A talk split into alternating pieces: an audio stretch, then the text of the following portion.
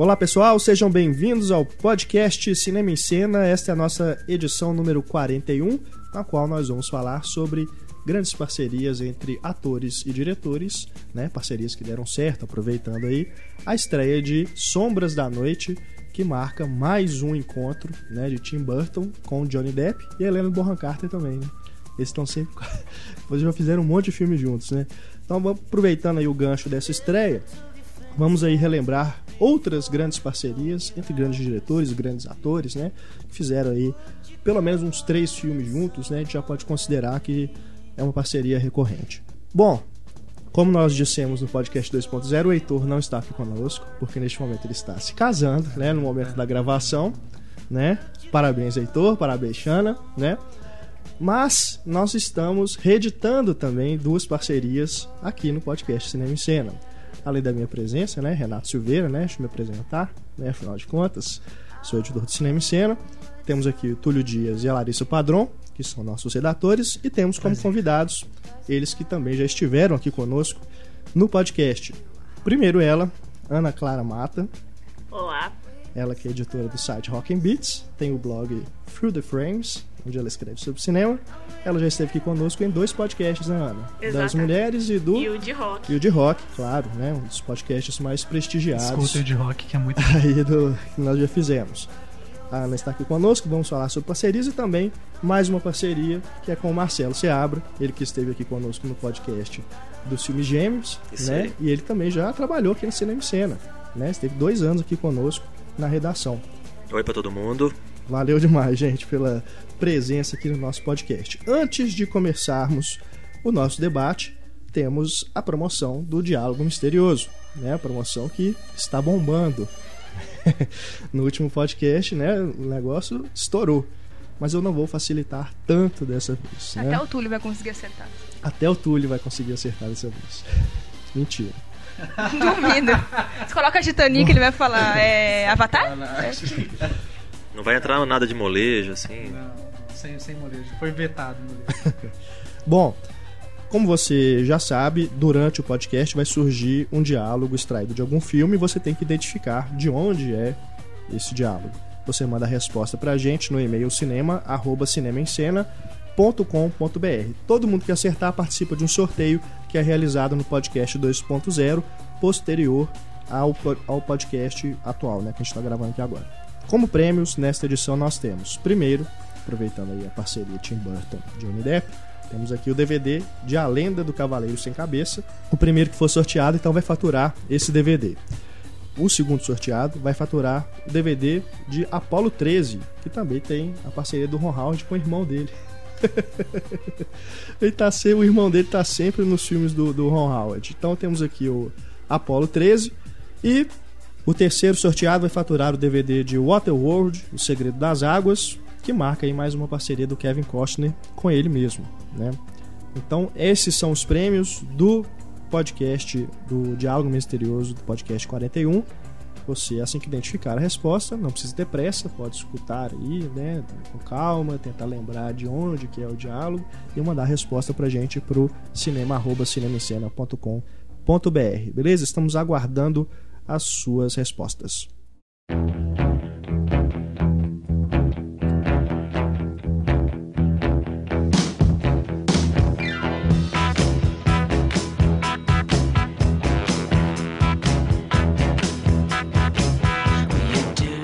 Bom, começando então aqui o nosso debate, o nosso podcast número 41, vamos começar já com o Tim Burton e Johnny Depp, né? Que é a parceria que está em cartaz atualmente nos cinemas com Sombras da Noite, que é o qual, qual é o, o número dessa parceria? Oitava. né? Oitava parceria, né? Puxa vida. Talvez seja um do- uma das maiores parcerias que vamos citar aqui hoje.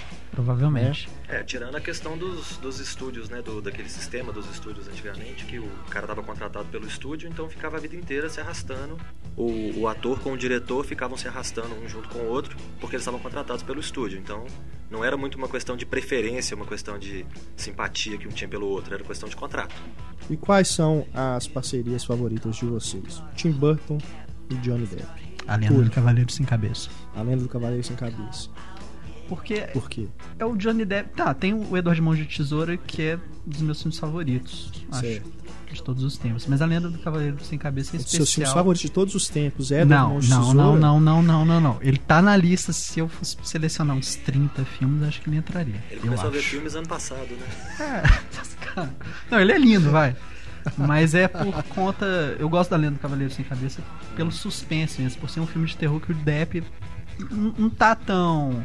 Acho que também por ser pré-Piratas do Caribe, é aquela coisa que ele não tá tão caricato, assim. Sim, Eu sim. Ah, isso é verdade, porque o Johnny Depp, depois do sucesso do Jack Sparrow, parece que. Não, não que ele interprete o Jack Sparrow em todos os filmes, apesar de alguns filmes parecer isso, mas ele tá cheio de mania, né? Ele, ele achou legal passar do- da conta, né? É, tipo, cheio de tique, de, de expressão facial. No turista, a, a cena dele correndo Turista, no cara, telhado. Ali é o, ali é o Jack Isso Sparrow. foi um ponto baixíssimo na carreira de todos os envolvidos, né? É. Era o filme de desfile de moda da Angelina Jolie, cara. Só isso. E ele pra que que foi entrar no meio? Era a Angelina Jolie, né? Larissa, qual que é a sua parceria? É difícil escolher, mas eu também gosto desse lance dele tá normal. Ainda do Cavaleiro Sem Cabeça. Mas do- eu também gosto muito do Edward e o do Sweeney Todd, um dos meus guilty pleasures. Eu gosto. Não é Guilty Pleasure, não. É um filme bacana. Eu, Ou é? eu vou polemizar com Guilty Pleasure, eu acho, pelas teorias, assim, de, de que eu vejo dessa parceria.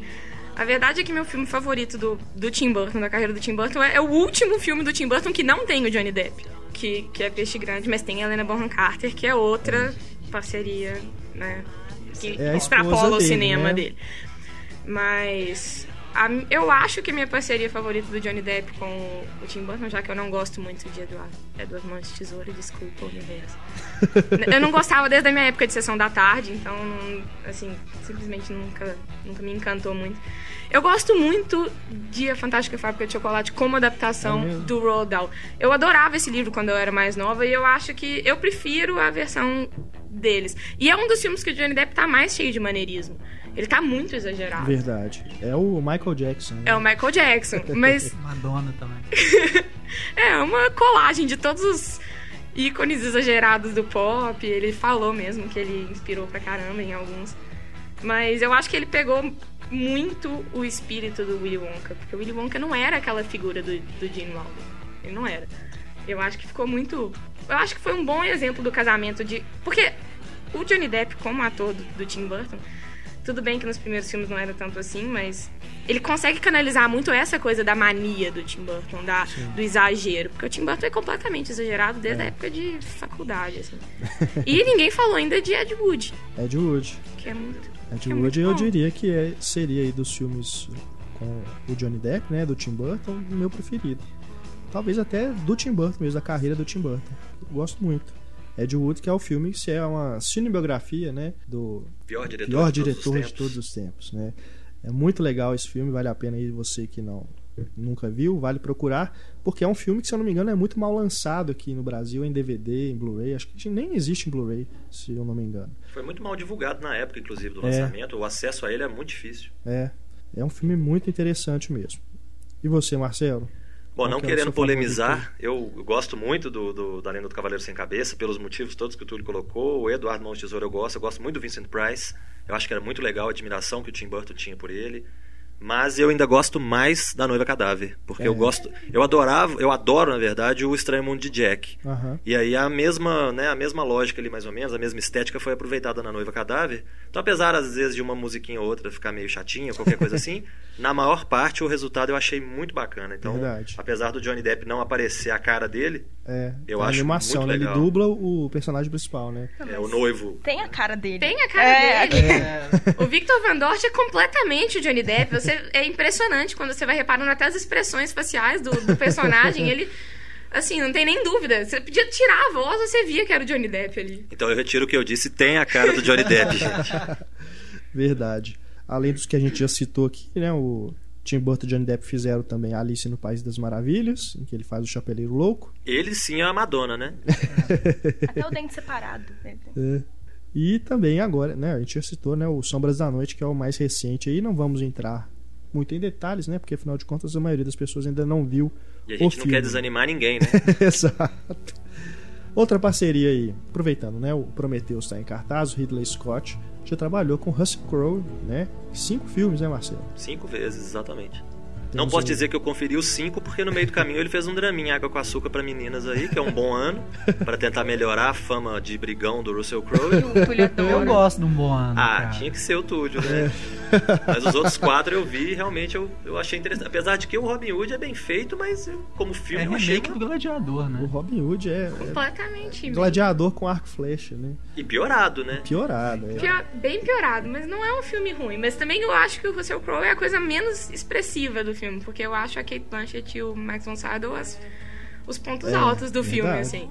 É. Só que o Um Bom Ano a Larissa também tinha que gostar, porque é basicamente o melhor filme que a Nancy Myers não dirigiu. O melhor filme da Nancy Myers que a Nancy Myers não dirigiu. Pra falar a verdade, eu não vi o Bom Ano. Eu vou assistir e ver se eu gosto.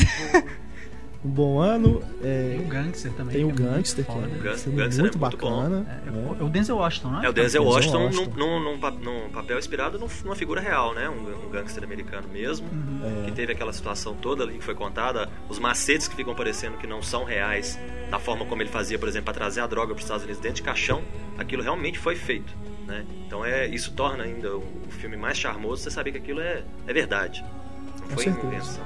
Tem o Gladiador também, né? Que é o mais premiado desses, dessas cinco Máximos, parcerias. décimos, verídios, cabritos, não sei o.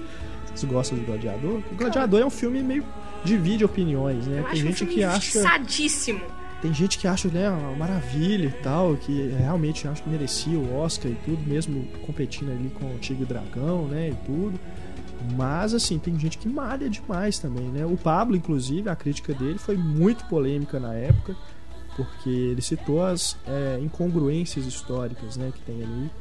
É, então muita gente assim detesta o filme. É, que, que aquela, fica aquela discussão se. Pô, mas o filme não é uma aula de história. Mas ao mesmo tempo eu tô falando da história, então eu tenho que respeitar o que, que tá acontecendo. Por mais que eu não queira ensinar através do filme, eu também não posso deixar a pessoa mais burra por ela ver uma coisa que tá errada. É. Né? Então isso realmente é complicado. E o, o filme é um, um amontoado de estereótipos ali, de coisas já. Pega um, um- um elemento aqui de uma história de Shakespeare, um elemento ali de outra história de, de outra pessoa, vai juntando tudo e eu gosto do resultado. Mas não é lá essas belezas. Né? Eu acho que as pessoas geralmente, que falam mal de Gladiador gostam de Troia, que é algo que é a coisa mais que pegam a Ilíada, rasgam e pisam em cima e esfregam no chão. Meu Deus, alguém gosta de Troia? Já Quem? vi um monte de gente defendendo Túlio? Troia. Não, não. Eu gosto. Ah, meu Ah, Alguém tinha que gostar, ué. Tem que polemizar, ué. sei lá. e- Mas, o, não, não, o Gladiador não, sofre daquela maldi- maldição de assim, o filme que ganha Oscar e não é o que merece, é como se ele fosse o pior filme do mundo. Gente, não é assim, Crash não é o pior filme do mundo. Crash é um bom É, filme. Exatamente. Gladiador Não, é Crash um não é o filme. pior. Crash é uma merda. Voto no Crash, eu gosto. E tem a maldição Ang Lee. Ganha do Ang Lee, então você vai irritar o mundo inteiro. Porque Crash também ganhou do Ang Lee, o Gladiador É também mesmo, ganhou do é, Ang Lee. é, é verdade. Eu não daria nenhum Oscar pro Ang Lee. Não quero levantar polêmica. Ah, não. Não, Brokeback Mountain eu Brokeback. Mountain É. sim, mas Ang Lee vai ganhando por que vem favor, pelas não. aventuras do Pipi. né? Olha só, eu gosto do Gladiador. Acho que, assim, não é aquela coisa unânime de falar que o filme é perfeito, porque realmente não é. Ele, ele tem algumas coisinhas irritantes. Mas eu tava relendo um negócio que eu escrevi do filme na época, porque eu tava falando mal do filme. Eu falei, não, cara. Aí eu fui reler, eu falei, pô, eu falei bem, né? Eu lembrei de coisas que eu gostei do filme, que era a- as experiências meio mediúnicas que o personagem dele tem de revisitar os entes queridos dele. Eu achei isso bonito, assim. Mas, sei lá, eu acho que é realmente injustiçado, assim. As pessoas gostam de criticar, talvez seja por essa maldição, mas... Como foi um filme que atingiu um status de, muito, de uma popularidade muito grande, o que atingiu mesmo, é um filme que sofre um pouco também da maldição, que eu acho que é a maldição meio de Spielberg, assim. Como é aquela coisa que todo mundo gosta, as pessoas elas pegam uma, uma certa birra, uma síndrome de underground. Mas é um filme que tem uma das. algumas das frases mais de impacto, eu acho, do cinema nos últimos anos. Uma coisa que o cinema não faz muito, aquelas frases assim. De dignas de lista de EFI, sei lá. Marido de uma mulher assassinada, pai de um filho trucidado. Vou ter minha vingança nessa vida ou na outra. Mas, novamente, o melhor ator do filme pra mim é o Joaquin Phoenix, não é o Russell Crowe. Ah, o menininho tá muito bem também. Eu não lembro o nome dele não, mas parabéns pra ele. O, o filhinho lá da... da- Nossa, ele da aparece mulher. duas cenas. Entre o Russell Crowe e o Joaquim. Phoenix... É. Já repararam como é que o Ridley Scott tem umas feições parecidas com o do Crow? Tipo, a cara meio fechada, assim. Eu acho que o Ridley Scott tem conjuntivite. Permanente. pra sempre. Ele tá sempre com o olho fechado. É, então foi mais uma parceria no estilo do Woody Allen que ele coloca o ator pra é. ser ele mesmo, né? sem noção. O Russell Crowe, então, é o Marcelo Mastroianni do Fellini e do Ridley Scott. Aproveitando aí que o Marcel falou do Woody Allen, o Woody Allen tá com um filme novo chegando aí aos cinemas, né? Para Roma com Amor. Ele também é um que faz parcerias com ele ele mesmo, né? Mas tem outras atrizes com quem ele trabalhou com frequência, né, Larissa? Tem a Penelope Cruz, que é o segundo dela com ele, e a Judy, Judy Davis. Eu sempre esqueço o sobrenome dela, Judy Davis, né? É que faz a esposa dele no filme. Não, não, eu, eu, eu falo das parcerias Ah, mesmo. tá, porque você tá falando do Para Roma com Amor, mas Para Ro- Roma com Amor tem as duas. Como esquecer Scarlett? Scarlett Johansson. Eu, pelo, pelo que ela fez de atuação assim nos filmes dele, tirando o Match Point, eu esqueceria ela. Nossa, por Scoop eu esqueci. Eu gostaria de esquecer, na verdade. Então, por Scooby a gente esquece todos os envolvidos, inclusive o Woody Allen, né? Mas claro que ele tem o resto da carreira pra salvar o nome dele. Eu não, eu não detono o Scoop tanto assim, não acho Nossa. bom. É, eu não também detono tanto assim, não. É daqueles. Mas ela tá muito ruim no filme. É o Ela- clichê, né? Ela é o aquela atriz que você olha e fala, nossa, que vergonha O de pior você. filme do Woody Allen é melhor do que maioria dos Exato, estão cá. É, não é o filme que você fica chateado de ter assistido, pede seu dinheiro de volta ou qualquer coisa assim. É. Mas nem o Ian McShane, que é um, eu acho um grande ator, até como o anão da Branca de Neve, ele funcionou. e nesse filme ele não funcionou como fantasma. Então, Verdade. Eu acho o melhor momento do filme a parte que ele é o fantasma. Mas o. Você falou Ela de. tá, ela tá nos dois dos melhores filmes do Allen, né? O Match Point e o Vicky Cristina Barcelona. Os Né? melhores da última década. Exato. Eu, eu, eu não, Não, coloco sim, no meu top 5. é. Eu Os acho a, a quarta pior parceria eu, do eu Woody Allen. colocaria, eu colocaria. Não sei. Lembrando que o próprio Woody Allen diz que o Vicky Cristina é o melhor filme que ele Não, Match dele, Point. né? Match Não, Point. Ele diz que é o Vicky Cristina. Isso eu Ele li, diz mas- que é o Match Point. Não, então eu vou cortar essa parte. eu digo que é o porque- Match Point, o que ele Então eu disse vou eu não sei. cortar essa parte porque há uma há uma Não, desavença discutir, aqui. não tem problema. Mas é porque eu li a entrevista dele falando que o Vicky Cristina Barcelona é o melhor filme que ele já fez. Enfim. Inclusive, eu acho que é um dos mais sensuais também. Tipo, a galera que fala que a Scarlett Johansson não tem sex appeal, igual comentaram aí recentemente, eu acho que não assistiram o Vicky Cristina Barcelona. Não viram a não Viúva viram a Negra. cena- Também é, Viúva Negra, exato. Eu não vou falar o que vai te entregar negativamente. Mas Tudo bem. eu quero ler Crime e Castigo antes, me deixa em paz. É, eu acho que a relação dela com a. Como é que é a, a atriz contracena com ela? Rebecca Hall. Hall. Rebecca Hall. Que é o Porra, Allen. Sabe? Ela tá, a Rebecca Hall tá muito linda, mas ela faz as cenas é com a Penélope Cruz. Não, as melhores Que atrizes é- do filme são a Penelope Cruz e a Rebecca Hall. Ela é completamente dispensável. Cara, De certa acho, maneira, cara, ela ela, tá é dispensável em todos os filmes que ela fez com, Não, como meu. parceria com o Allen. Menos Match Point. Match Point, ela não é o coração do filme. É, sim. Gente, Eu ter uma acho, mulher bonita no é. filme sempre é Não. interessante. É, Ela sim. nunca vai ser É interessante. No, no Match Point, Eu eu, acho o melhor filme dela, inclusive, e a melhor atuação. Não que isso seja grande, difícil de achar também. É tipo Colin Farrell, não é difícil de achar. Mas o, você falou de repetir várias vezes, eu acho que ganha a Mia Farrow, que tem 13 parcerias com ele. Que, né, poderia ter rendido Poderia mais. ter tido mais se ele não, Não tivesse. fosse aquele escândalo todo. E eu, eu fico feliz que ele nunca colocou a Sun-Yi como protagonista dos filmes dele, já que ele gosta de colocar esposas, namoradas. É, Diane. Keaton também teve sua parcela de participações. Na Anne Keaton foram oito, Ganhou o Oscar, inclusive, de melhor atriz, né? Annie sim, Hall. pelo Annie Hall. O E tem, a, filme dele. e tem a Diane Wist, que também ganhou dois Oscars Tiros por ele. Broadway. Tiros na Broadway e Hannah e Suas Irmãs. E, e ele sempre extrai o melhor da Diane Wist. É, é fantástico. Ela é fantástica. Eu acho que assim, os filmes. Tem três filmes seguidos dele que pra mim entram no meu top 5. Os três seguidos, que é Rosa Púrpura do Cairo, Hannah e Suas Irmãs e Era do Rádio. E nos três, assim, é a Diane Wish, assim, tipo, tirando Rosa Púrpura do Cairo, que é a Mia Farrow. Mas os três, assim, o papel todo principal tá na Diane Wish. A Larissa levantou quem se casa né, nessas parcerias, tem que falar da Emanuele Segner com Roman Polanski. Sim. Eles se conheceram em- no Busca Frenética, né, aquele thriller com o Harrison Ford, que inclusive tem uma abertura muito legal de uma música do Ennio Morricone, com um timbre de baixo lindo. Achei a abertura sensacional, Você assim. tá, você tá vivendo um momento, Polanski, nesse, nesse instante. né? Tô, tô, tô, tô polanskiando. E em 1989 eles se casaram e acho que ele teve a paz dele, né? Finalmente, porque eles estão juntos até hoje, com todas as coisas Ele não tá com a Sharon Tate até dele. hoje porque não deixaram, né? É, Túlio, ele estaria com o Sharon Tate. Você não sabe. Peraí, vocês não sabem. E depois eles repetiram em Lua de Fel, que é um filme bem sensual e polêmico. E depois em 1999 com o último Portal, que tem até o Johnny Depp. Em um papel diferente, mas também pré é, Piratas do Caribe.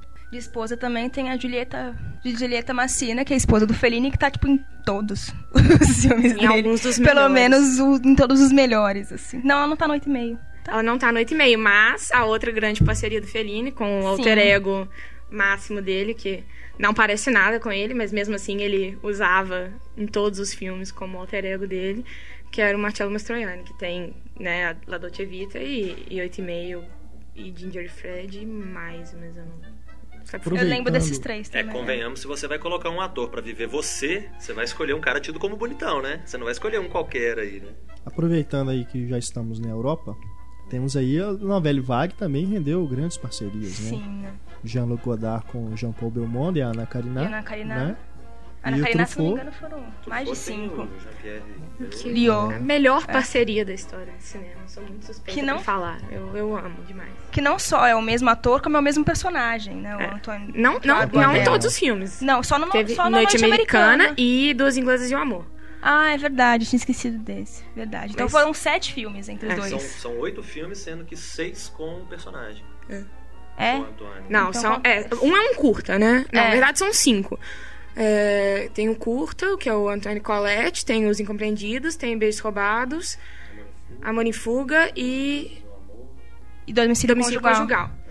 Eu, eu amo essa, essa parceria é muito fantástica, porque quando você nunca mais encontrou uma coisa dessas de uma pessoa pegar um ator mirim e, e fazer toda uma trajetória autobiográfica, igual é a, a, a saga Antônio Donel do, do Truffaut, é, com o mesmo ator. E você vai acompanhando o crescimento do Truffaut como diretor, fantástico. do, do Leo como, como ator e do personagem, que é também o Truffaut. Então é muito fantástico, assim. E eu eu tenho uma, uma frase do Truffaut explicando por que, que o Leo foi escolhido para que ele era filho de um ele foi indicado por um amigo do Truffaut ele era filho de uma de uma atriz e de um editor de som de um diretor de fotografia não sei exatamente e ele falava assim que os dois compartilhavam um certo sofrimento em relação à família, com, é claro, essa diferença fundamental. Aí isso já é a frase dele. Nós dois éramos rebeldes, mas não expressávamos a rebeldia da mesma maneira. Eu preferia ocultar e mentir, o Truffaut, e Jean-Pierre, pelo contrário, busca machucar, chocar e quer ser conhecido. Então, acaba que tudo se junta, o personagem, o diretor e o ator. Isso é uma coisa que não, a gente não encontra em outra parceria. É muita sinergia, é muito fantástico. Diz que no, no teste das crianças, né, dos incompreendidos, diz que estavam todas as crianças lá quietinhas e o Jean-Pierre tava fazendo uma bagunça, não queria ficar na fila, não, não quer. Ele falou, quero esse, eu quero esse, porque esse sou eu quando eu era criança. E o Jean-Pierre Léo, ele não é um ator fantástico, assim, mas e tanto que ele só funciona como Antônio do Anel, eu acho, assim. Você vem ali em outros filmes assim, ele é bem... é- Ah, a Noite Americana é o melhor do, do Truffaut. Ele funciona Não, eu melhor. também acho, mas não, não tanto por ele, assim. Não, exato. Ele, ele funciona melhor com, com o Truffaut. É. tem poucos bons. Mas você vê que é o próprio Truffaut, assim, ele é galinha, ele é mulherengo, coisa, todo mundo fala que o Truffaut era super, assim. ele é o próprio. E é- acho muito interessante a ideia de colocar um alter ego mirim.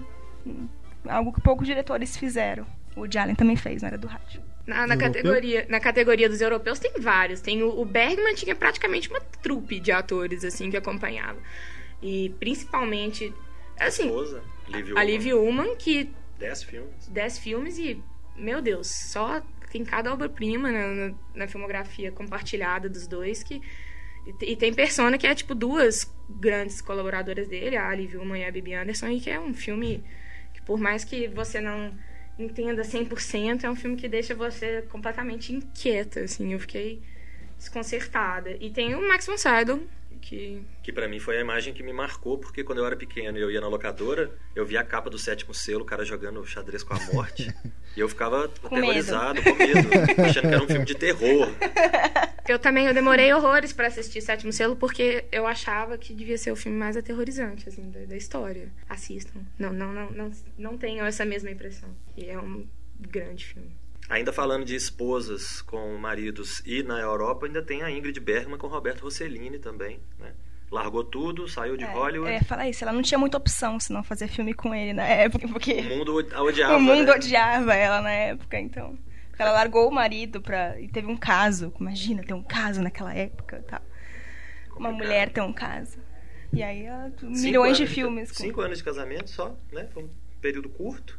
Sim, e, e, conseguiu fazer quatro filmes. e a Isabela são, Rossellini. por sinal? E tem- ainda fez a Isabela Rossellini. Ainda fez a Isabela né? Rossellini, Foi um essa grande feito. parceria que eles fizeram. Eles fizeram juntos Stromboli, Europa 51, Viagem à Itália e O Medo. Europa 51, que eu acho um filme muito fraco, por sinal. Eu acho uma interpretação fraca, estranha.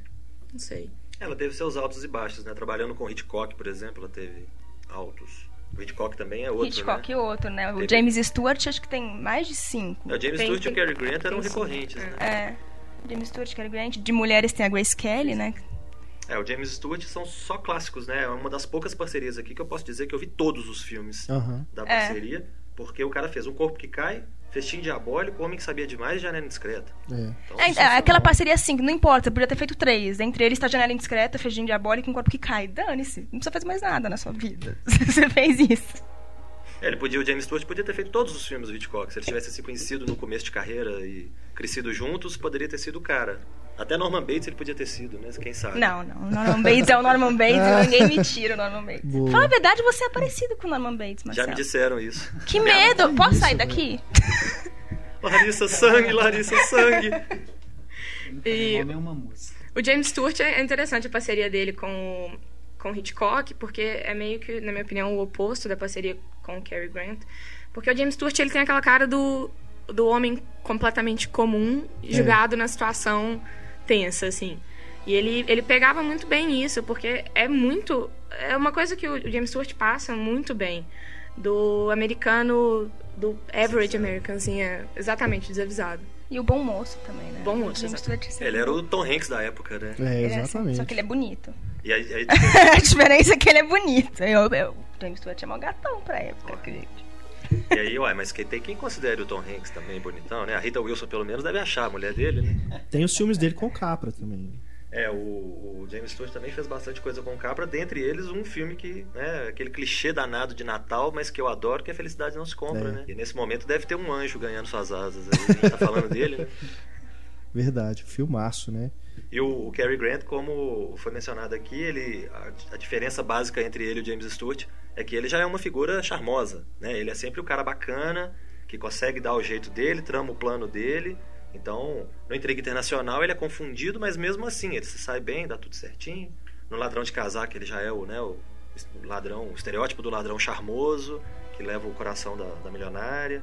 Então é uma, uma- são duas parcerias bem bacanas e bem diferentes uma da outra. O Hitchcock, eu acho que ele era meio que iluminado pra elenco, assim. Porque ele falava, em todas as vezes você vê que ele não se importava com isso, mas ele sempre tem os atores perfeitos É pro um papel que ele presente divino. precisa. Então, ele não se importava tanto assim. Então, era tipo, presente divino, como você falou. Porque o Raymond Chandler, por exemplo, no...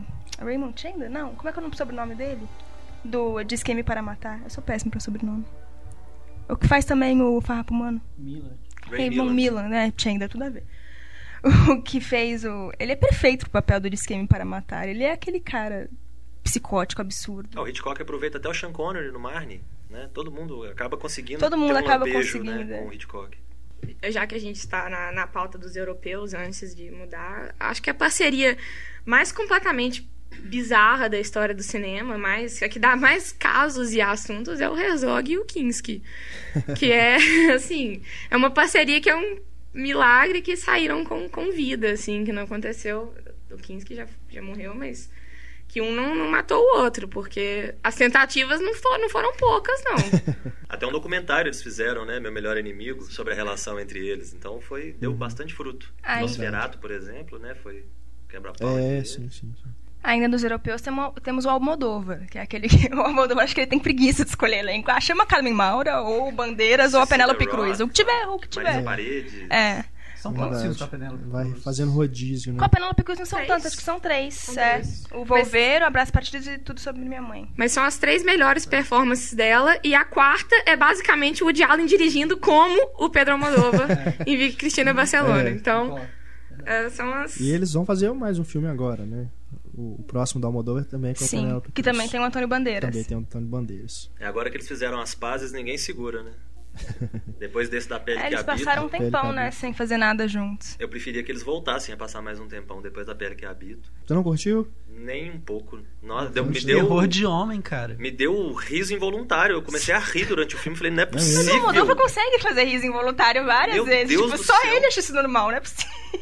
Eu fiquei pensando se ele teria pegado o livro que deu origem e transtornado ainda mais o livro. Porque será que aquilo tudo ali estava no livro? Foi outra pessoa que conseguiu colocar aquilo no mundo?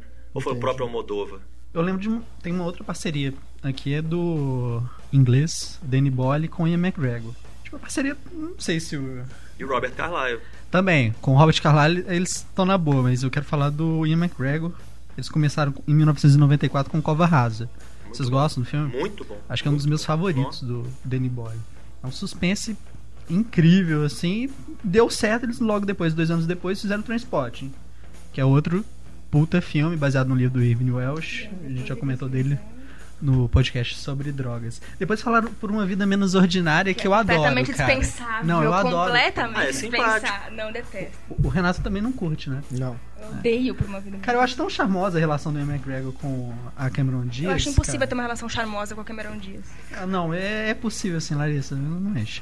Mas aí, tipo, é, eles, quando o Danny Boyle começou a produzir A Praia em 2000, ele tinha comentado com o Ian McGregor, olha, você vai ser o protagonista. Mas aí entrou o Leonardo DiCaprio na parada, o McGregor meio que tomou um pé na bunda. A relação deles, que era uma coisa incrível, assim, eu realmente gosto muito desses três filmes, da forma como o Ian McGregor atuava sobre o, o olhar, assim, do Boyle, acabou interrompido. Mas tem uma coisa curiosa que pode vir a reatar essa relação um dia, que é o, o Danny Boyle quer fazer a continuação do Transporte, que é o pornô. Aí ele Uns com- 10 anos que ele falando isso. Sim, mas sei lá. E é, tem um livro também que eu ainda não li, mas falam que é muito Daqui a interessante. pouco vai, vai, vai fazer o filme, vai estar todo mundo velho e vai ser tipo drogas no asilo, alguma coisa assim. Eu, eu não sei qual é a temática do pornô, assim, se tem alguma coisa realmente relacionada. Acho que com drogas não, eles se envolvem realmente no ramo da indústria pornográfica. né? Eu realmente preciso ver, ler esse livro. Que seria mais bizarro ainda com todo mundo velho. Mas Mas aí o McGregor comentou que recentemente a galera do Danny Boyle chegou nele e falou: olha. é, Eles che- chegaram com um pedido assim de desculpas. Ó, a gente não lidou bem com aquela situação da praia, mas você não quer fazer o filme, não? Pode Aí ser eu- que eles reatem profissionalmente, mas não voltem a ser os grandes É, amigos pois que é, eram. exatamente. Eu acho que foda-se a relação deles, contando que eles voltem a atuar juntos, eu acho que seria interessante. Principalmente pelo Ian McGregor voltando ao papel dele no. E que isso não influencia o filme, né? Porque às vezes É. eles se, se estranhem e aí o filme sai uma porcaria. Não, mas se eles não se mataram. A Ana acabou de falar do Resolve com o Kinski, eles não se mataram. não se mataram. tem também o Guy Ritchie, né? Com o Jason Statham.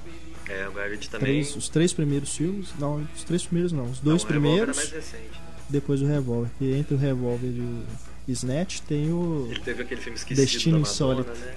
Ah, eu ia perguntar isso agora. Qual que teve entre o Lock... Não, o Lockstock é depois do Snatch, não é? Não, É, o Lockstock é o primeiro. Ah, tá. É Depois, primeiro. eu ia perguntar qual que teve entre o Snatch e o Revólver. É melhor esquecer É. mesmo, você tem razão. Vamos fingir que são os três O primeiros. Revolver também muita gente quer esquecer. Né? Agora, em compensação, o Snatch e o Lockstock, os Jogos Trapaças Dois Canos Fumegantes, fizeram a fama do Guy Ritchie. Se hoje ele tá dirigindo E do Sherlock Jason Statham também. E do Jason Statham também. Depois que estourou. Que são dois filmes que eu considero fantásticos, apesar de que bebem, né? Um pouquinho aqui, um pouquinho ali, um Tarantino aqui, alguma coisa ali. Mas são filmes que Eu têm um, um Eu- estilo próprio, né? E eu gosto mais do Lockstock, inclusive. O Lockstock é Ah, é, fantástico. com certeza. Mas o- é engraçado porque o Jason Statham ele tem aquela cara inexpressiva de vai fazer sempre o filme de ação, com milhões de É explosões guilty e cenas pleasure, mentirosas. admitir, eu gosto dos filmes de ação. Mas no Lockstock e no Snatch, que ele faz o mesmo tipo de papel, funciona. Ele até parece um bom ator, se você for olhar assim, meio que distante. Tem um filme novo dele agora chama Safe, que ele é novamente um policial protegendo Mentira, não acredito que ele vai fazer esse tipo de papel. Não, tô ansioso.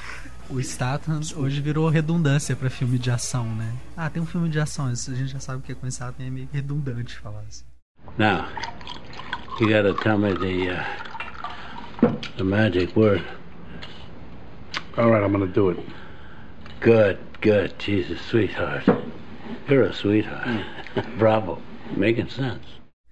E tem uma parceria que a gente provavelmente vai comentar daqui a pouco, que é o Robert De Niro com Martin Scorsese. Mas antes de falar dessa, eu quero falar do Leonardo DiCaprio com Martin Scorsese. Porque, tipo, em Gangue de Nova York foi a primeira parceria deles, o Leonardo DiCaprio ainda tava naquela fase galã. Aí ele chegava, teve um caso que o Heitor tinha comentado que ele tinha chegado atrasado nas gravações, nas filmagens um dia. E o Scorsese deu um esporro nele fudido, tipo, pagou mó pau na frente de todo mundo e o DiCaprio ficou certinho e virou isso. Tem várias entrevistas que o DiCaprio fala que o Scorsese realmente salvou a carreira dele. Sabe? Então, E por acho- isso ele vai- eles vão ficar juntos o resto da vida, né? sim, é uma relação Até Sinatra Os ele vai dois fazer. é, já estão indo pra quinta, né? Agora The Wolf of Wall Street, né? vai ter o Jonah Hill no filme. E vai né? ter o Jean do Jardim. Jean Jardim, né? Qual que é o favorito de vocês envolvendo o DiCaprio e o Scorsese?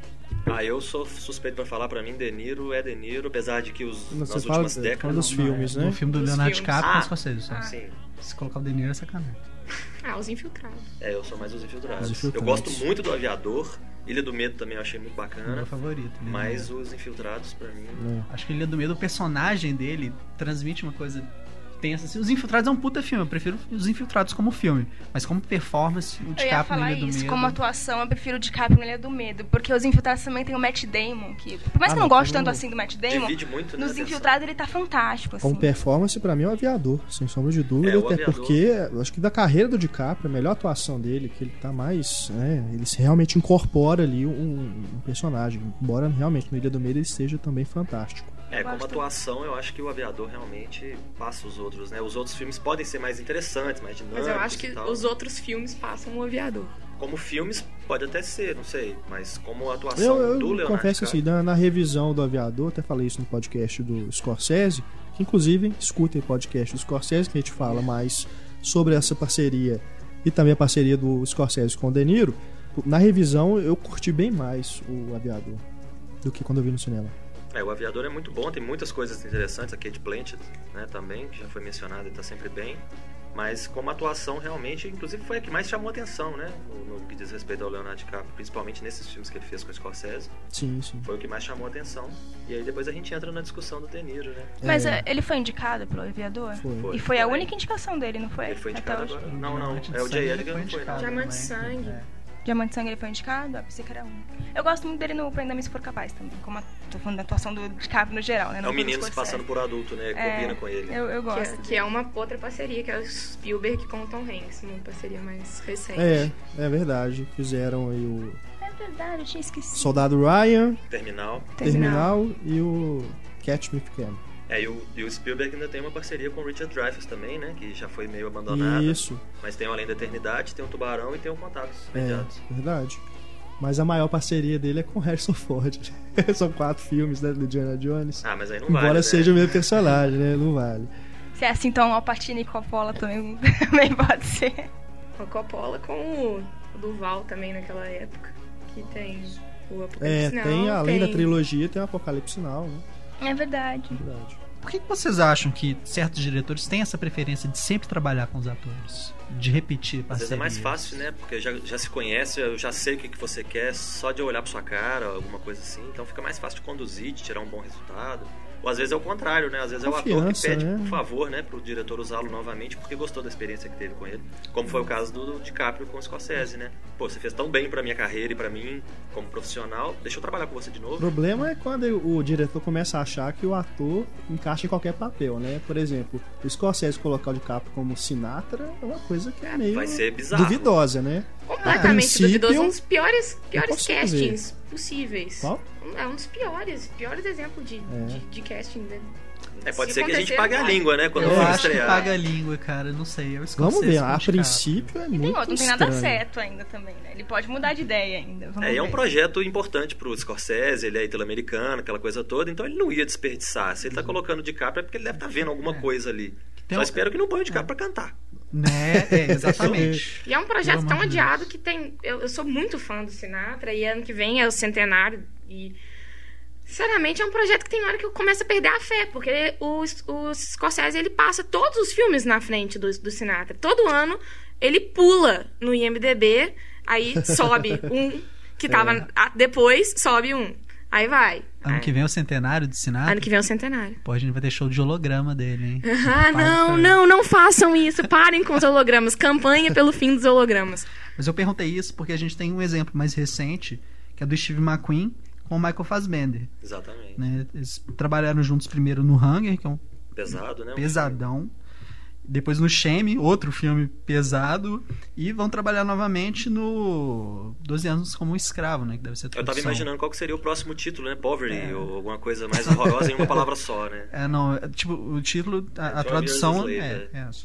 Pode o ser escravo para sempre. escravo para sempre. Eu acho que né, realmente é uma confiança mesmo que o diretor tem no, no ator, né? Agora, tem, deve ter ator aí que só consegue fazer filme com o mesmo diretor. É, e tem. Né? Que é o caso da Mila Jovovich hoje com o Paul W.S. Anderson, que é o marido dela, né? E Ela só faz antes- os filmes dele, É. né? E que antes era o Luc Besson. É, exatamente. Ela só fazia filme com o Luc Verdade. Porque Besson. só casando com aquela mulher pra realmente escar. Só assim. Pois é, Caraca. porque ela não faz outros tipos de filme. Deve ter algum outro É, aí, um mas que escapou que eu me lembro é aquele Homens em Fúria, Stone, com Robert De Niro e o Edward Norton, que era uma parceria entre os dois atores que eu tava ansioso pra ver novamente, Né? que era o da última cartada, que eu achei fantástico. Mas esses Stones, sinceramente, eles deviam estar stoned quando eles fizeram, porque não é possível. Completamente. É, só voltando aí, né? Mais um casal. Tem a Nicoleta Braschi, né? A esposa do Roberto Benini. Também só Sim, faz os filmes com ele. Só faz os filmes dele também. O, o do Tigre e a Neve, por incrível que pareça, normalmente os filmes, pelo menos comigo, eu começo assistindo o filme, começo gostando, só que o diretor ou o roteirista ou alguém não consegue segurar, e aí o final é aquela tristeza e você queima o filme do filme no final, né? No caso do Tigre e a Neve, eu achei o contrário. O filme começa chato, começa a ter um- uma coisinha ou outra aqui, e o final eu achei bonito, assim, tocante. Aham. Então eu achei que é um filme que funcionou porque eu, eu saí do cinema com uma impressão boa, apesar de ter entrado com uma impressão ruim, ou no primeiro, nos primeiros minutos ali. Agora, A Vida é Bela, apesar de muita gente meter o pau, Eu também adoro A gosto Vida é muito também. É um Eu- filme muito bonito. Né? Eu, Eu adoro Eu Vida odeio o Roberto Benini com todas as minhas forças, Até como inclusive. Pinóquio, Por favor, não menciona isso. E, Nossa. inclusive, assim, por favor, que o, que o Woody Allen não transforme para Roma no Amor numa parceria, assim, porque senão Defensor. ele tá forçando muito a minha, o meu fanatismo, porque vai ser. Vai ser difícil. Eu realmente não, eu não suporto o estilo do, do Benini, eu acho. Eu sou daquele time que. Eu acho que eu sou a única representante aqui que acha um dos Oscars mais Eu adoro. completamente injustos. E eu, eu tenho que admitir que eu acho sim. Ele é uma vergonha falar isso, mas eu acho sim, ele é melhor que o Central do Brasil. Eu gosto do Central do Brasil, mas eu gosto mais de A Vida é Bela. eu gosto mais da Vida é Bela. Mas o. se- Desculpa, você estava falando do Steve McQueen com o, com o Michael Fassbender, mas também é um diretor que tá começando agora e ele deu essa sorte de pegar um ator que, assim, qualquer filme que o Fassbender entrar vai, vai dar bilheteria. Então o Steve. McQueen também precisa dele e funciona. Então, é, é- ali é o caso de uma carreira impulsionando a outra também, né? Não É verdade, é isso aí. E, e eu colocaria o. Fassbender em todos os meus filmes se eu fosse diretor. Eu acho que depois que você topa fazer uma cena de no frontal com o diretor, você vai confiar nele pro Né? resto da vida, Pra né? sempre. Eu- Outro exemplo recente aí é o do Drive. O, É, o- Woody o Refn com É o Ryan Gosling. é, também estão fazendo. Acho que estão fazendo um, terceiro novo agora, filme né? e tem um projeto de um terceiro. É. Tem o o segundo Only é God o- Forgives, que é o próximo, e Ele depois. tá todo lenhado, né, nas fotos. E depois vai ter um remake que eu esqueci o nome. É, não lembro. Logan's Run. É, É Logan's do Run. É Fuga do século 23, o né? Um negócio assim. O Brian Singer ia fazer, né? Esse Brian Singer ia fazer o Logan's Run e aí acabou que foi. Você lembra, né? no Quando você outro. tava aqui no Cinema e Cena, a gente tinha notícia desse filme, Desde desse projeto, época, né? tem muito tempo É. já. Tá parada e agora mudou de mãos. Curioso que você colocou o, o Fassbender e o McQueen e o Gosling e o Madden Refn, porque eu coloquei no final aqui das minhas anotações uma lista das três parcerias que são promissoras, assim. Eu coloquei essas duas, que eu acho que vão virar parcerias dessas para comentar em podcasts futuros da, da história do, do cinema, e o Von Trier com a Gainsbourg. Que funciona, mas assim, Já tem né? três, inclusive, Já- se você for ver. É, não. Melancolia, o Anticristo. Anticristo e o, o a Ninfomaníaca que É. vai ter. Mas o Von Trier tem uma parceria também, a gente estava falando dos europeus e eu, eu esqueci, que é com o Stellan Skarsgård. Que eu acho engraçado porque é a mesma coisa do, do Herzog com o Klaus Kinski. Eu acho que a questão das... Por que, que os diretores fazem parceria? Eu acho que o do Von Trier deve ser... Ele faz parceria com os mesmos atores porque são os atores que aguentam trabalhar com ele. É. São os, os que não querem matar ele no final. Porque as histórias são assim. A Charlotte Gainsbourg, ela escreveu o disco fantástico dela, o IRM, depois de fazer Anticristo, porque ela teve um. Um. É um derrame, um pequeno derrame, um AVC de de estresse por causa do que, que o. Do o Von Trier fez com ela pra filmar aquilo. E você pensar, então, os Skarsgård deve ser a pessoa mais forte. E ele ainda conseguiu envolver o filho dele no outro. Né? Tipo, passou, passou a- o bastão em melancolia, assim, agora vai, vai aguentar também o, o Von Trier. É uma parceria que Ele dá é um muito cara chato certo. pra cacete também, por isso que ele aguenta. Mas pode é, é um cara, assim, tem seus momentos de genialidade, né? Não, Todd tem é também genial. um ator que trabalha sempre com ele, que é o Udo Kier, né? É assim, o Duqueira é o, se eu não me engano, na, Sombra do Vampiro, Isso né? Ele é o diretor do filme. É um cara meio, É, meio é. dark, assim, meio som- sombrio, assim. Ele é alemão, né? Ele tá em vários filmes do Von Trier, desde até dos primeiros lá, né? No começo da carreira do Von Trier. Ele tem uma cara de guarda nazista, Tem. coisa meio louca, assim. É. Talvez ele seja meio doido também, por isso eles se dão bem. Talvez ele tenha sido um guarda nazista um dia. Talvez. né? Eu não sei a idade dele, ele tem cara de velho. Nós temos aí parceria, né, do voltando agora para os Estados Unidos, David Fincher com Brad Pitt, né? Eles fizeram Seven, Clube da Luta, Dois e Benjamin. Button. E o Benjamin Button, que eu também gosto, mas não. Eu gosto. Não acho que estão no É, nível eu dos não, não entendo a malhação do Benjamin Button. O problema do Benjamin Button é que é um filme de drama por um diretor que não sabe fazer drama. Sabe sim, ficou Não, não super sabe. sensível. Não, não É um ficou. filme muito sensível. Nossa, super sensível. Não acho é, que- piegas pra danar. É um filme sensível, gente. E aquelas frases de, né, para-choque de caminhão, né? Que a cada 10 minutos surge A uma. vida vale a pena.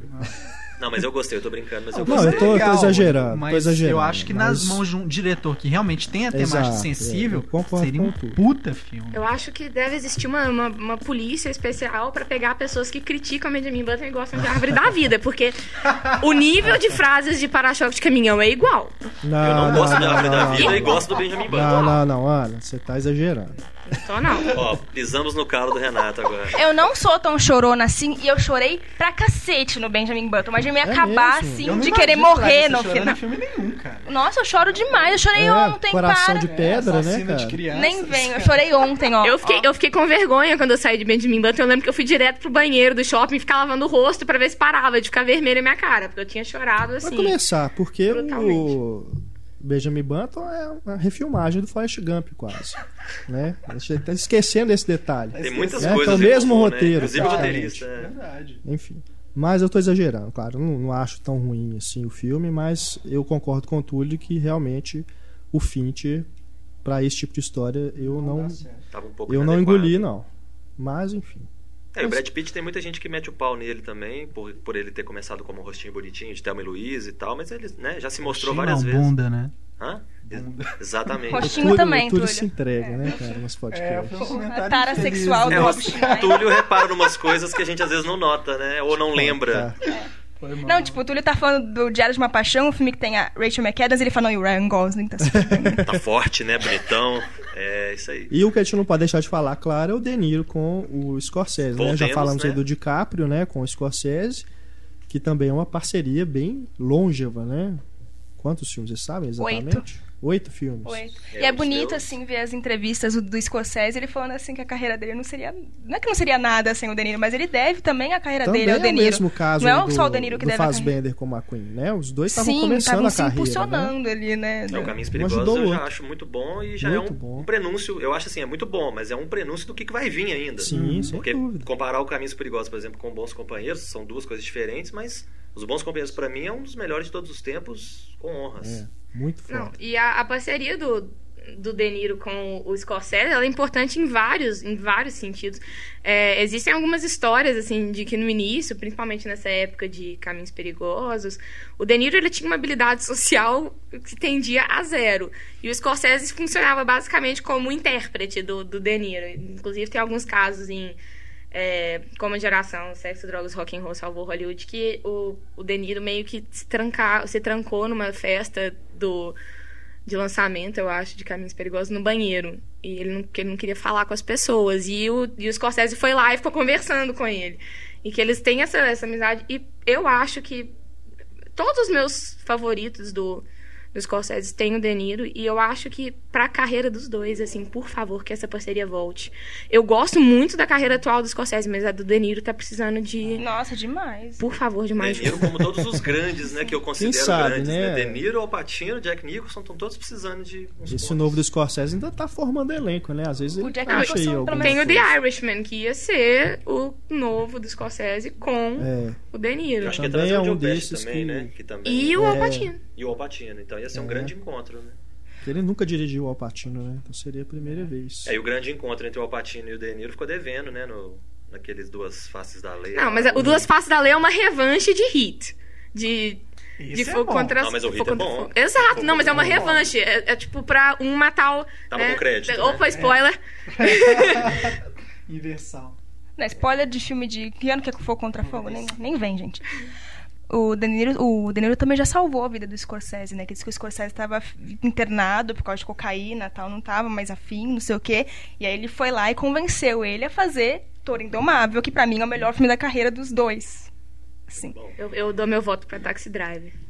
né? Então, eu acho que eu ainda gosto então, mais dos Bons Companheiros. Até do Robert De Niro, né? O melhor filme. Melhor do que o Poderoso Chefão 2. Não, eu tô falando de melhor atuação. Eu acho que de melhor atuação, sim. Eu prefiro ainda o Robert De Niro no Toro Indomável do que o Poderoso Chefão 2. Não, o Poderoso Chefão, pra mim, Não, gente, não tô falando do filme, eu tô falando da atuação, tá? Vamos deixar claro. é uma coisa que eu sempre falo. Se me perguntar qual filme que eu mais gosto, eu sempre falo assim, é difícil, né? Tem que levar muita coisa em consideração. Mas se tiver que parar e pensar rápido, dar uma resposta pra pessoa ficar satisfeita, é o Poderoso Chefão. Ta- Taxi Driver é meu. Eu acho que tá no meu top 3 de vida, assim. Eu acho, assim, talvez a melhor interpretação do, do De Niro tenha sido Toro Indomável, mas eu acho aquele. Sério. É- é- aquele filme é É, fantástico. isso que você falou do De Niro e a capacidade social dele elevada, eu acho que é interessante por conta do personagem dele no Taxi Driver, né? Tem um Exatamente. reflexo interessante. Talvez por isso o Taxi Driver seja o clássico que é hoje e tanta gente adore, Né? né? Porque o De Niro tava muito próximo do personagem. Ele não tava atuando, né, cara? Ele era ele mesmo, né? Ele falava, você tá, você tá falando comigo? Você tá falando comigo, Robert De Niro? Ou Eu? você tá falando comigo, personagem? Na verdade, tinha uma fala que ele falava Robert De Niro cortaram. Esse e cor- Fantástico. Outras duas parcerias aqui americanas, esses diretores mais contemporâneos aí, eu gostaria de levantar. Paul Thomas Anderson com o Philip Seymour Hoffman, né? Fizeram aí Bug Nights, Magnolia, Embriagado de Amor, Jogada de Risco também, o primeiro filme do Paul Thomas Anderson, o Philip Seymour Hoffman tá lá. E o mais recente aí, né, que sai esse ano, The Master. É, o mais curioso é que as, dentre a- na, na carreira dos dois, eles tiveram mais destaque por filmes que eles não fizeram um com o outro, né? Porque o Thomas Anderson chamou atenção com bastante, né, com o Sangue Negro, que Isso. não tem ele, e ele ganhou o Oscar pelo Capori, que também não tem o, o Não cara. tem. Então, E Talvez agora, finalmente, o, o The Master é que ele realmente é o protagonista, né? é, talvez Porque nos agora outros sim. o eu Philip Seymour acho que, é eu acho que isso né? vai mudar agora. Porque eu acho que The Master é o, o, o principal da corrida desse ano. Eu não tenho de dúvidas, viu, a respeito disso por causa do lance da cientologia. É verdade. Isso pode causar alguma Polêmica. polêmica lá entre polêmica. né, os membros da academia. Tem outras parcerias fetiche também, que tem outros atores que estão andando sempre com ele, né? É, eu acho que é, o, o Paul Thomas Anderson, a gente pode pegar ele, o próprio Quentin Tarantino também. Esqueci o nome do outro diretor. É, o Tarantino, cara. o Tarantino. Thurman tá sempre aí também, É, né? que e- eles, o- eles fazem os filmes com esses el- o elenco. O Samuel Jackson tá o sempre com Chris- o Tarantino. Christopher Nolan. Que também tem sempre o Michael Christopher- Caine nos Michael filmes Caine. dele. E o Christian Bale. né? Michael Caine, Michael é, a, é a um- voz da consciência dos filmes do Christopher Nolan. É o Michael Caine mais. E agora tem o Tom Hardy e o Joseph, o Joseph Gordon-Levitt Levitt também, que também. fizeram a origem, então no Batman 3, né? Mas eu- eu- esse, o Paul Thomas Anderson tem essa coisa de ter sempre o filme com o elenco de apoio dele. Ele sempre repete. Os caras- a Ana comentou em off dos irmãos Coen, que também tem essa galera que tá junto com ele, a- o Steve Buscemi. O Philip Francis Baker Hall, McDormand, né? A Francis. No caso do Paul O John Thomas. Goodman. John Goodman, verdade. É mais um caso de parceria da esposa, né? O irmão Coen com a Frances McDormand.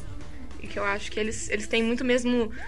Os, os filmes do- dos Coen precisam desses atores que conseguem fazer um humor estranho. E eu, eu, tava, eu tava assistindo Barton Fink, eu só fui assistir, foi um, um crime, eu só fui assistir semana passada Barton Fink. E é impressionante como que alguns atores que estão muito acostumados com o timing dos Coen, eles em, em cenas completamente mínimas, eles conseguem roubar a cena, tipo o Steve Buscemi escrevendo chat como exclamação no, em Barton Fink, tipo aquela cena dele recebendo o John Turturro em, no hotel. Você vê que aquilo ali é um personagem dos irmãos Coen. Se tirasse completamente do contexto, era, era impossível ter dúvida. É muito, é muito preciso, assim, o estilo. E eles conseguem pegar. Então acaba que eles têm aquela tradição, que é uma, é uma tradição muito antiga, assim, que você pegar o. O Orson Welles tinha muito isso, tinha o Joseph Cotten, tinha um tanto de atores que. É, o, o, Cha, o Chaplin, que eram grupos de atores, era quase uma, uma trupe mesmo, assim, que eram. É, e eu acho que alguns diretores seguiram muito isso, de ter atores que formam um, um time. Um- é uma coisa que é herdada muito do teatro, eu acho, assim, que é uma, uma, uma companhia. E eu acho que os Coen têm muito isso. O, o australiano John Hillcott também, né? Tava lembrando aqui. Fez a estrada, fez a proposta. Os dois têm o Guy Pearce. Agora tá fazendo o Lolas, que tem ele também, né? Vai chamar, se não me engano, os infratores no Brasil. E vai chegar, e esses infratores tem aquele Shia LaBeouf lá, que eu nunca sei falar o nome LaBeouf, dele. eu acho que é é, LaBeouf, LaBeouf, né? sei lá, dos Transformers. O menino do LaBeouf. Transformers. LaBeouf. E tem o Tom Hardy também, que também está em bastante evidência atualmente. E os dois já estão escalados, os três, na verdade, já estão escalados para o próximo filme dele, que é o Triple Nine. Então também já vai ser uma parceria longa aí. A Ana falou do Chaplin, mas o Chaplin também tinha o contexto da United Artists, né? Que era É, a era produtora aquela dele. usava os do ator. E quem ele tava pegando na época também. Tem esse, tem esse lance. Tem esse lance, né? Mais um aqui, o James Gray com o Rockin' Phoenix.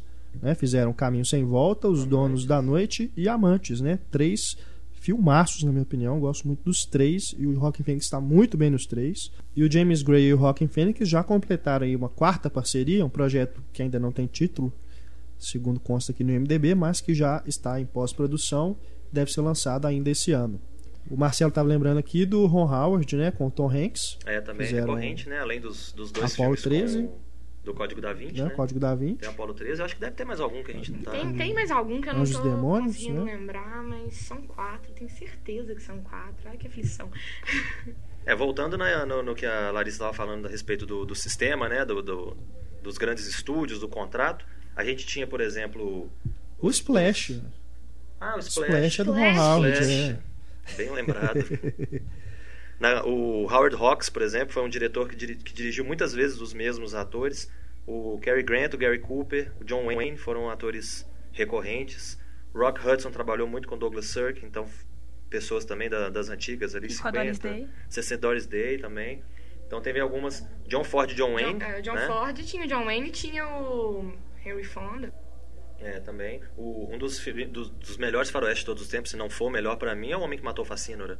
Né? Com certeza. Que tem o, os- é dos dois, né? O John É. Ford e John Wayne, além de ter o James Stewart também, James que Stewart. Aí tem Que o reforça. The Searchers também, o é, Rastros de Ódio. Raço de Ódio. Até o nome de uma banda dos anos 60 que se inspirou no filme, né? The Searchers. Muito boa também. O que eu tava pensando, o Blake Edwards e o Peter Sellers, que não, não foi mencionado, um pouco mais Com certeza. recente, que Inclusou.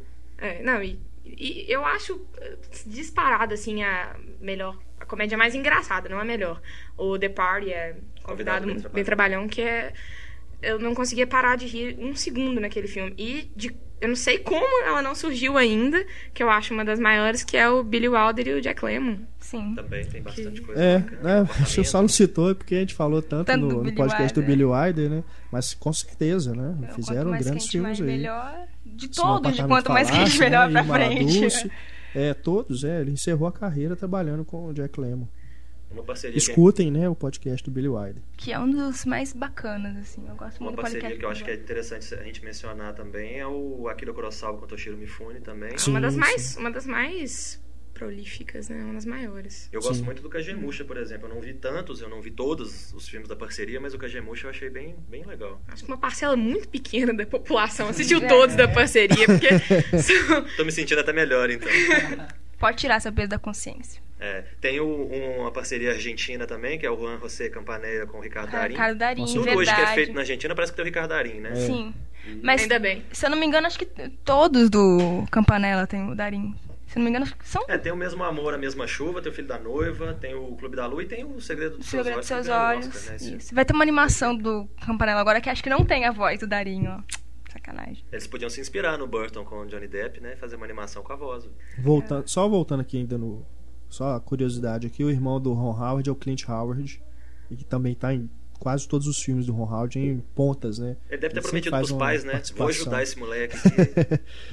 Mas é, voltando também aí na Ásia, né? Tem o Wong Kar Wai que trabalha bastante com o Tony Leung, né? Fez aí o Amor à Flor da Pele, o 2046, né? Que é a continuação. Se eu não me engano, ele também tá no Amores Expressos. Ele tá no Grandmasters, né? Que é o filme que nunca fica pronto. É, também tá no Amores Expressos também. Enfim, uma E- parceria também bem legal. uma parceria do cinema nacional.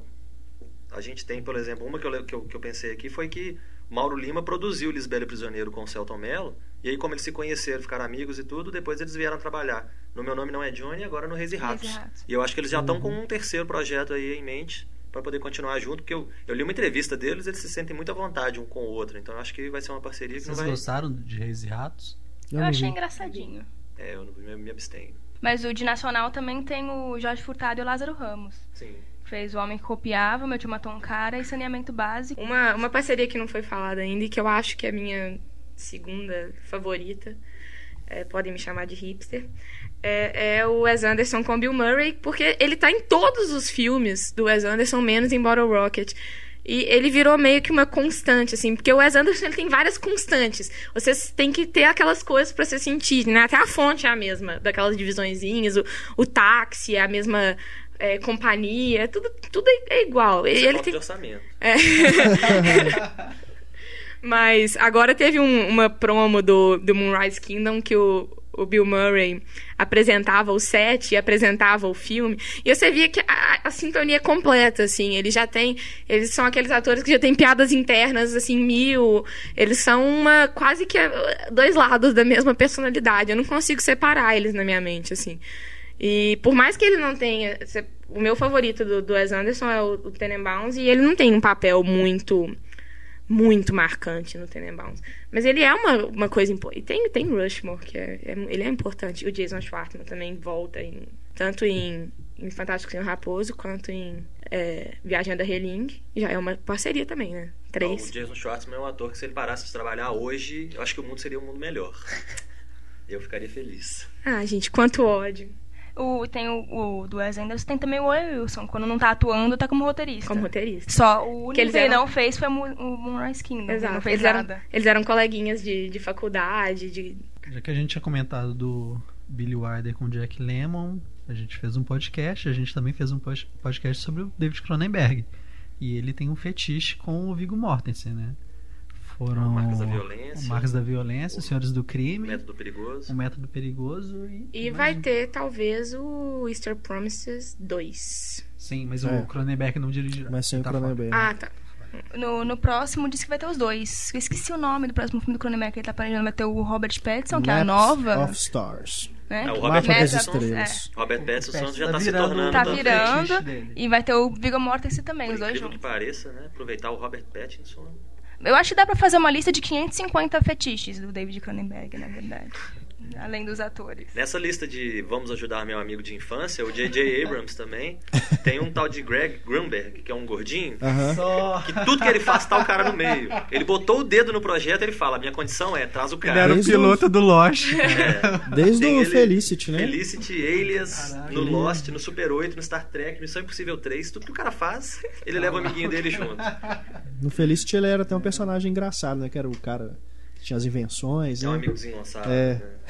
É, eu acho isso bacana, né? Amizade é uma característica legal do ser humano, né? Então, Verdade. E tem Tarantino e Robert Rodrigues também. Tipo, você quer trabalhar com meu amigo Robert Rodrigues depois de terminar esse filme? Porque Vai trocando, né? É. Um, um com o outro. Tem né? o Dani Trejo, né? Trabalha com o Robert Com o Rodrigues em Rodrigues. todos os filmes, né? Machete, né? Aquela beleza daquele filme bom. Ah, que vai ter a é sequência divertido. agora. O Machete tem o melhor uso de estômago que eu já vi no cinema, cara. Uso de quê? Estômago. Por quê? Ele pula com. Ah, tá. coisa- tripas, na verdade, Não seria é o estômago, definição. né? É, É o intestino, tripas deu é pra explicar verdade. direitinho. E Mas tem. um, um grande papel do De Niro, né? Também. Do, do Tarantino também tem o Michael Madison, que não está trabalhando com o Tarantino, vai fazer Piranha Conda. Samuel Jackson. Vocês assistiram o trailer do Piranha Conda? Do quem? Piranha Conda. Piranha Conda. É um filme que existe, tem o Michael Madison. real, e A que ponto chegamos, Michael e Madison? tem uma cobra com uma cara. Ela tem o rosto de piranha, eu juro. E ela tá com um helicóptero numa das Ela cenas tá do com trailer. helicóptero? Sim. E o Michael Madison dá um tiro na cara dela, E ela. solta uma fumaça de cigarro na cara dela e faz uma frase de efeito. Tipo, nos vemos no inferno, querida. Nossa. Ó, falando de armas, essa parceria aqui é. Foge um pouco, mas eu vou chegar lá, não me corte. Quem é Dirty você Harry. pra falar não, Não me corte? Por favor, Renan, eu vou chegar, eu Quem vou está chegar lá. tesoura vou na chegar mão lá. sou eu. O, o Dirty Harry com sua Magnum 44 seria uma parceria digna, vocês não acham? Ah, o Dirty Dom... Harry. Diretor Dom... Don Siegel. Don E- Siegel. Exatamente, eles fizeram Trabalhou bastante, filmes. né, foram Ah, cinco isso- filmes: Fuga de Alcatraz. É, Tá, eu lembro do Fuga de Alcatraz e o Dirty aproveitando Harry. você Com o falou do Clint Clint Eastwood tem o. Sérgio Leone também. É, Eu ia Clint- falar, ia entrar nós no também Sérgio já Leone. falamos dele no podcast do Sérgio Leone. Escutem também o podcast do Sérgio Leone. É bom que aqui tá cheio de link, né? Tá a cheio, gente menciona um estamos linkando passado. tudo. Então, além dessa parceria do Clint Eastwood com Don Siegel, logo depois, é, acho que mais interessante ainda é a parceria do Clint Eastwood com Sérgio Leone. E tem uma coisa muito legal, é que o Clint Eastwood, no final dos Imperdoáveis, tem lá uma pequena homenagem, tanto pro Don Siegel quanto pro Sérgio Leone. Tipo, um- tipo uma forma de reconhecer tudo que o Eastwood aprendeu com esses dois caras. Bom, estamos chegando aqui ao final do nosso podcast, número 41. Só pra gente encerrar aqui, mais algumas parcerias que anotamos aqui, né? Na preparação. Túlio, você quer falar alguma aí? Pois é, tem o James Cameron. Não entraria o Schwarzenegger, porque, pô, eles fizeram True Lies e dois Exterminador do Futuro, mas tá, não conta. Tem a parceria dele com Bill Paxton no Aliens. Acho que no Exterminador do Futuro, no primeiro acho que ele tá. No True Lies ele tá. É, no True Lies ele, Ele tá. tá em, é, The Abyss. É segredo do O abismo. Segredo do Abismo, isso. A parceria mais legal deles, no entanto, tá num videoclipe. Um videoclipe que, inclusive, tem a esposa, na época, a esposa dele, a Catherine Bigelow, dançando também. A gente vai colocar aí nos links, porque a gente fez um cineclipado especial disso e jabá de novo. Melhor coisa do James Cameron com Bill Paxton. Ah, eu notei alguns também que, já que eu acho que nosso critério deve ser uns três filmes para considerar uma parceria de verdade, tem algumas interessantes. O Mel Brooks e o Gene Wilder, que é interessante. O Elia Kazan e o Marlon Brando, que são é aquela também, mesmo caso que a gente estava falando que, ah, eles fizeram, tá, eles fizeram três, três filmes, mas só só clássicos assim, que é o uma rua chamada Pecado, que é difícil, você tem que pensar duas vezes antes de falar um bonde chamado Desejo, que não é o, o título. É, e fizeram também Sindicato de Ladrões, que eu acho um dos melhores filmes da história, e Viva Zapata. E temos. ah, E tem também isso de que é difícil trabalhar com Marlon Brando, então tem essa coisa de quem é que aguenta trabalhar. Exatamente. Eu não, eu não sei se eu tô errando na, na conta aqui, mas tem o Antonioni com a Monica Witt, que eu acho que chegam a três ou quatro. Que tem Aventura, tem Deserto Vermelho, tem um filme que eles fizeram pra TV no final, assim, da carreira do Antonioni. E ela, basicamente, os, os clássicos dela foram com ele. E uma bem não acho que classifica como guilty pleasure, mas eu me sinto inclinada a falar com a minha paixão por filmes adolescentes dos anos 80, que é John Hughes e Molly Ringwald, Com certeza. que eu acho assim, é a cara dos anos 80. Eles conseguiram firmar uma, né, que é Sixteen, Sixteen Candles, Pretty in Pink e Clube dos Cinco. Que ele ele fez ela ser o, o rosto do Brad Pitt, assim, e eu acho eu acho uma ótima parceria, eu amo Clube dos Cinco. Não é segredo. E não é Guilty Pleasure. Não é Guilty Pleasure, é um filme fantástico. É o melhor retrato dos adolescentes. É fantástico, sim. Eu amo o Clube dos Cinco. Dá até uma nostalgia boa. Tem um documentário que fizeram há um tempo atrás sobre o John Huston, né? Porque depois que ele morreu, fizeram John uma homenagem. John Hughes. Ó, desculpa. O John Huston também é uma parceria, né? Tem o Humphrey Bogart, mas isso já é outra. Eu tô com a cabeça no outro lugar. Mas o John Hughes também, eles fizeram um documentário sobre ele com esses vários atores dos anos 80 agradecendo ele. E foram vários que fizeram vários papéis com ele, como produtor, como diretor, como roteirista. Então o pessoal deve muito a ele no- nos anos 80. Bom, a gente tem ainda algumas parcerias, por exemplo, Jean Renoir com Jean Gabin, que fizeram Grande Ilusão, A Besta Humana, Frente Cancan. Tem alguns outros, por exemplo, menos, menos assim lembrados. Walter Brennan, por exemplo, que fez muito filme com Howard Hawks. Mais um caso de Vou Levar Meu Amigo também. Além dos atores principais, ele era sempre o coadjuvante. Soderbergh, que a gente já mencionou, trabalha muito com alguns, né? Porque num filme tipo Haywire, a toda prova, ele coloca todo mundo que ele conhece no mesmo filme. Então fica fácil de repetir elenco, né? Mas acho que o principal que a gente conseguiu lembrar foi isso mesmo. Só pra terminar na pior nota possível, né? Sou uma convidada cruel. É, tem o Hector Elizondo, que está em todos os filmes do Gary Marshall. Só, só, pra, só pra fazer uma completa. ir pra um lado completamente trash, que eu acho que ele, ele consegue colocar ele nas pontas mais aleatórias possíveis. Ele sempre tá lá pra mostrar a, a- a excelente Seja qual for a data comemorativa, né? Exatamente. Seja qual for a data comemorativa, o, o, o filme que a Hallmark pediu pra ele fazer, ele faz e ele coloca o Elizondo num, num mini papel coadjuvante. Não, pra acabar mal também tem Glória Pires e Daniel Filho, pô. É, também, uma Nossa. super parceria, né? Fantástico. Se eu Como fosse assim? você, eu não faria esse filme.